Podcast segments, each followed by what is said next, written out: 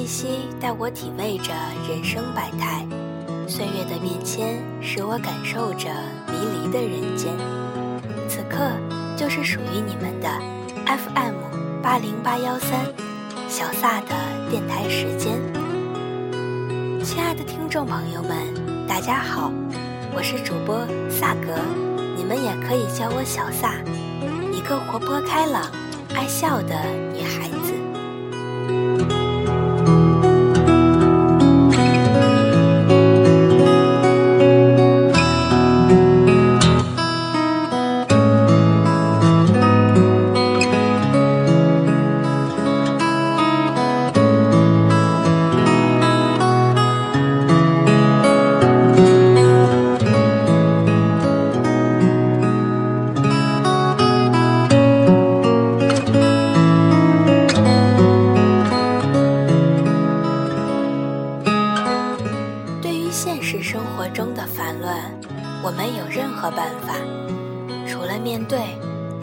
生活不会给我们其他的选择。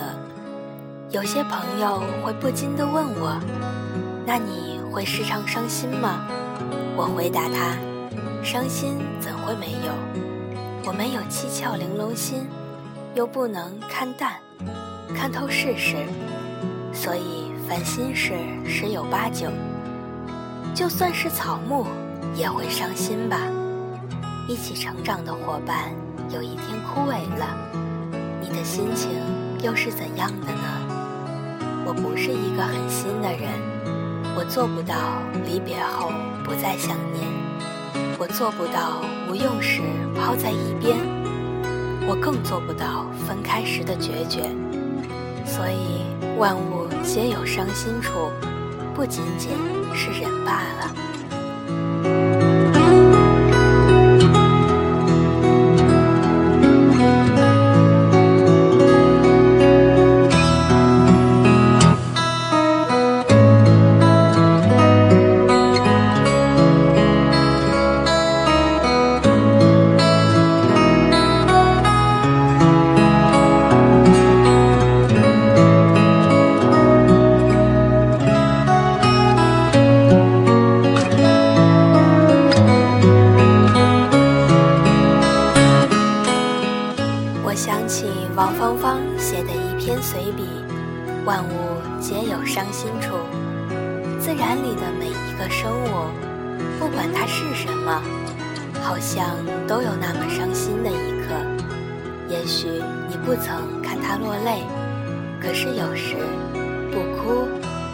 忍着的坚强，是更悲伤的。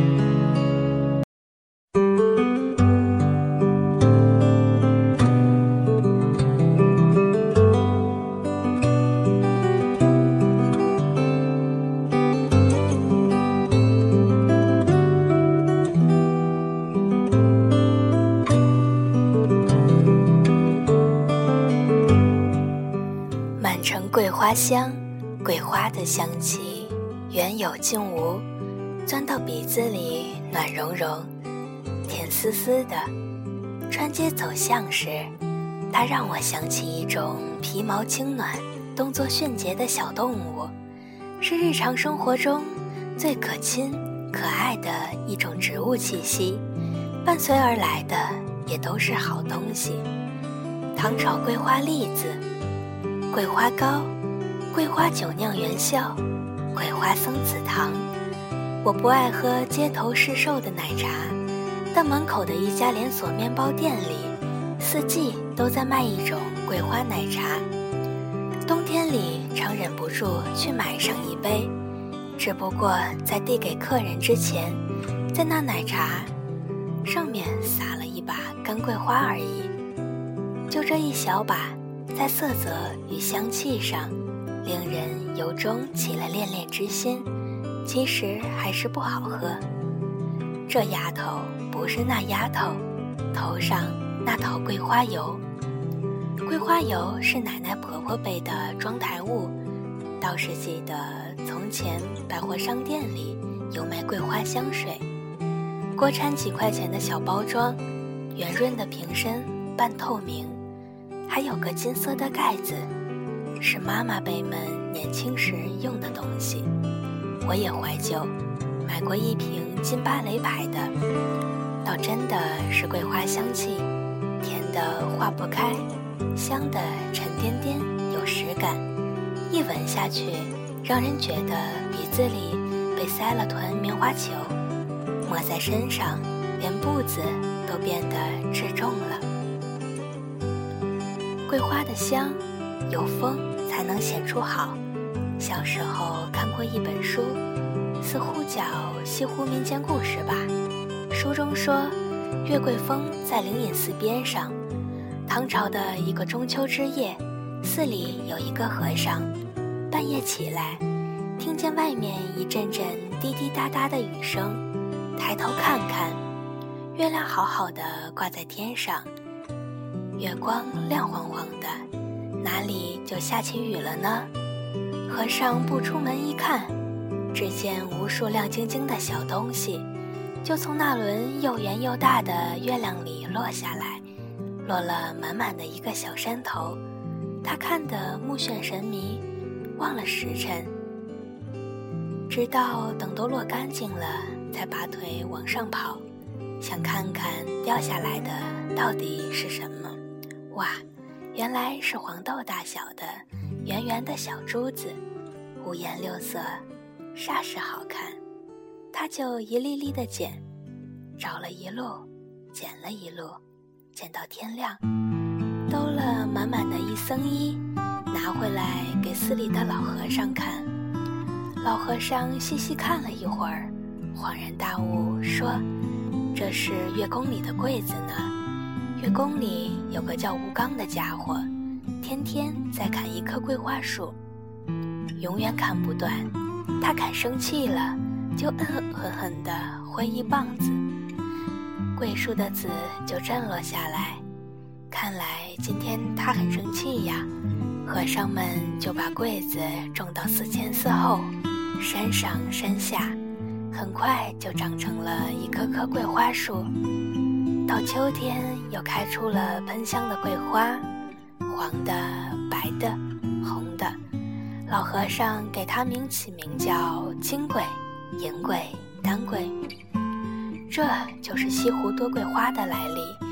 唐代诗人宋之问在《灵隐寺》一诗中就有句云：“桂子月中落，天香云外飘。”也不知是诗催生了传说，还是传说孕育了诗。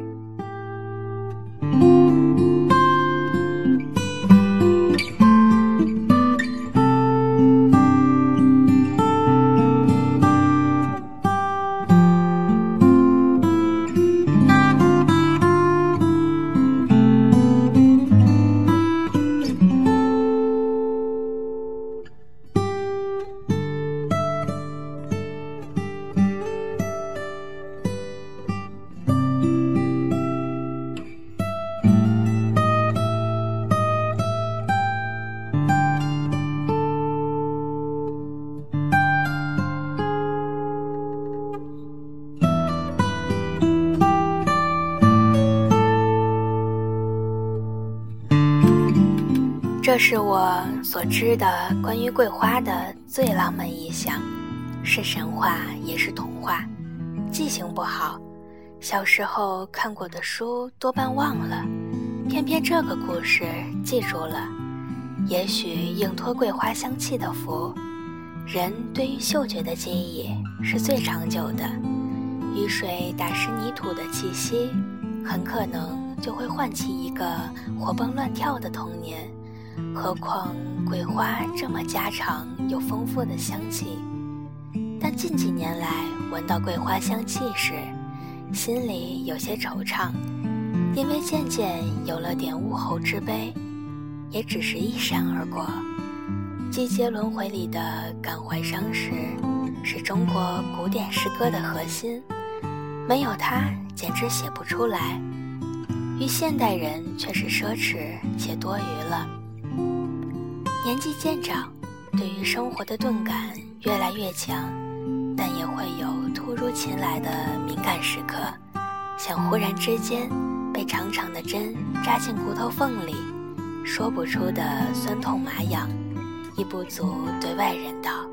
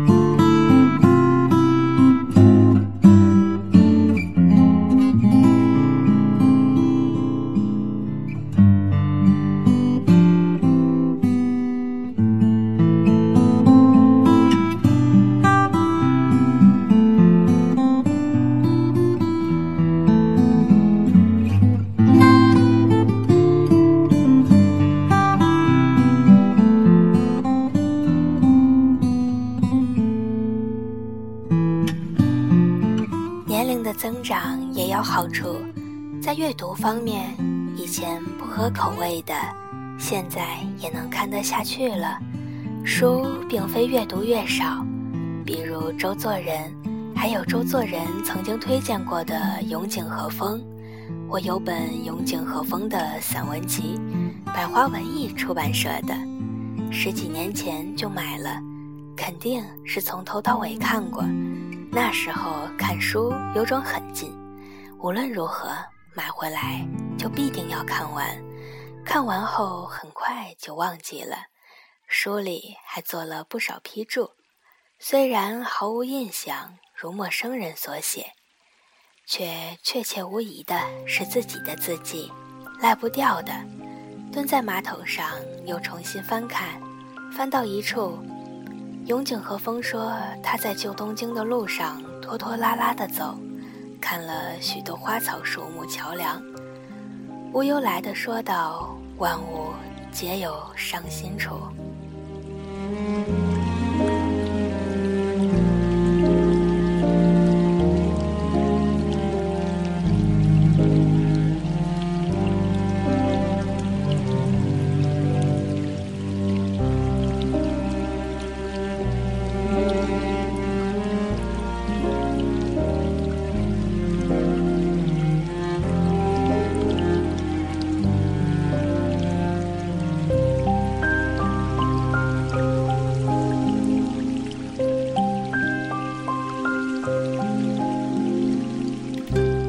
这句话让人心里一震，伤心大概是对于人世之美最终的感受。记得是谁写过：春天里站在一棵盛开的花下，只看到绝望才离开，那也是种伤心。永井和风的伤心则更颓废颓败一层，是明明在现实里走着，却向着已经逝去的昨日之美。伸出双手去绝望的爱，并伤心着。怪不得周作人喜欢永井和风，都是对现代文明悲观至极的人。永井和风也是奇人，自三十多岁便辞去工作，开始隐居，绝少与人交友。每日里白天打理花草、散步、写诗作文，晚上便混进妓馆。风雨无阻，勤勤恳恳，倒是相好无数。他也没老婆，有时会弄个烟花女子在家里打理家务。又因为擅长理财，也不缺钱花，一辈子就这么悠哉地过去了。不为物欲家庭束缚，也不因自由而受苦累，以至于当代日本有人书写号召中老年同志向永井和风前辈学习那种生活态度。呜呼！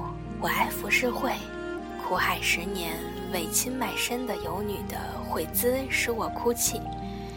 平倚竹窗，茫然看着流水的艺妓的姿态使我喜。买宵夜面的纸灯寂寞地停留在河边的夜景使我醉。雨夜啼月的湖鹃，阵雨中散落的秋天树叶，落花飘风的钟声。途中日暮的山路的雪，凡是无常、无告、无望的，世人无端嗟叹，此事只是梦的。这样的一切东西，与我都是可亲，与我都是可怀。充满了文艺性的伤感，凄艳散漫，像夕阳下的花朵，一朵一朵侧然地开着。但徜徉其间的作者本人情绪未必不是欣悦的，被丧失感长无年剥皮的，双手一摊之后，反而心境平和，对这展现着消逝之美的事物，百般欣赏起来，也把一切曾经激荡过的心事，付之于清浅的哀婉的审美体验。谁没有壮怀过呢？谁没有激荡过呢？真正代表秋天的，并非桂花，应该是牵牛花与紫茉莉。一早一晚，占断一整天的秋意。牵牛花又叫朝颜，我家小区门口的铁栅栏上就有好几大丛，花是紫红色，到近中午时便皱缩成小小一团，吊在细细蔓藤上。颜色和姿态都十分可怜，令人想起《源氏物语》中不受宠的女人。直到有天赶早七点钟就出门，才发现它们初开时是蓝紫色的，而且开得理直气壮、盛大磅礴。无数的小喇叭朝天而奏，在阳光下，花瓣甚至闪着金属的光泽。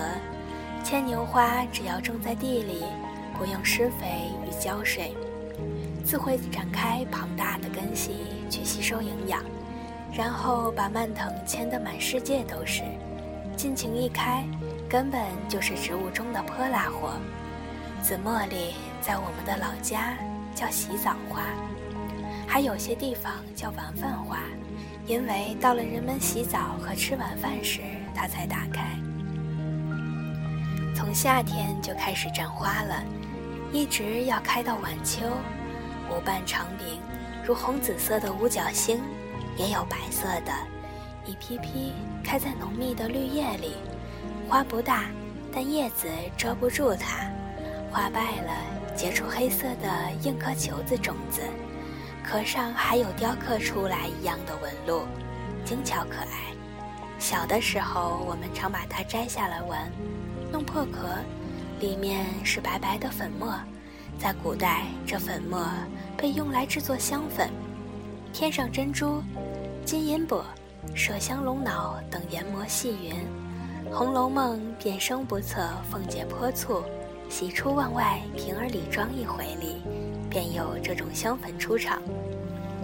宝玉将一个宣窑瓷盒揭开道：“这不是铅粉，这是紫茉莉花，碾碎了。”兑上香料制的，瓶儿倒在掌上看，果见清白红香，四样俱美，摊在面上也容易匀净，且能润泽肌肤，不似别的粉青重色带脂，原来是极上品之物。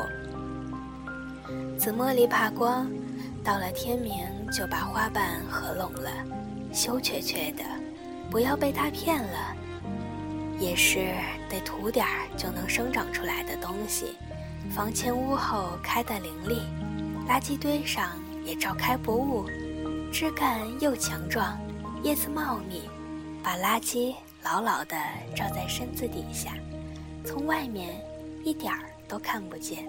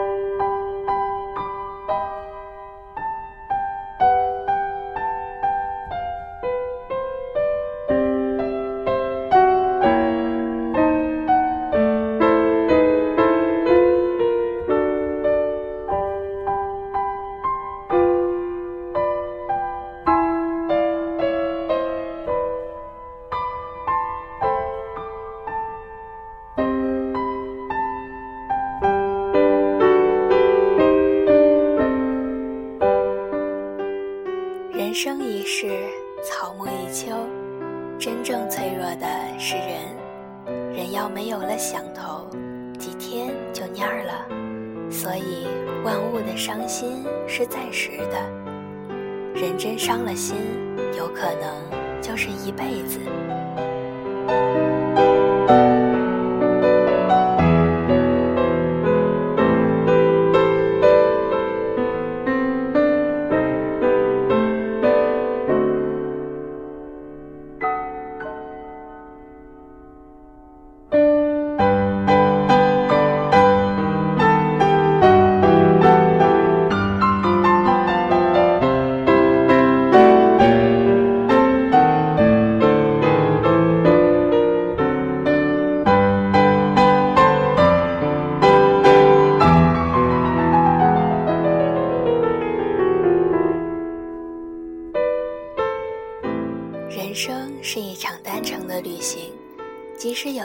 憾，我们也没有从头再来的机会。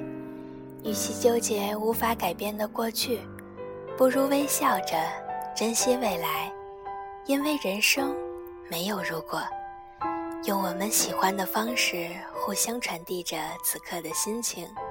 我会用心来制作每一期的电台节目。